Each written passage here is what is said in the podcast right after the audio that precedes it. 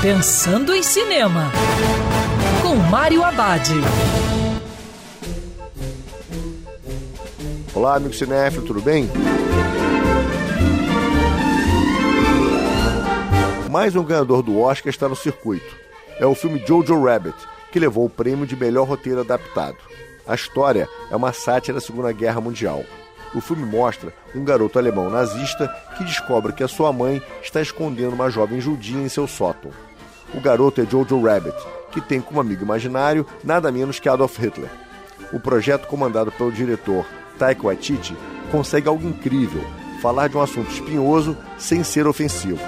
Jojo Rabbit consegue combinar humor, drama, terror e comentário social de maneira equilibrada. O filme também consegue ser crítico na medida certa. Todo o elenco está ótimo. E ao mesmo tempo é um filme sobre crescer no meio de uma doutrina nefasta. E lembrando que cinema é ser visto dentro do cinema.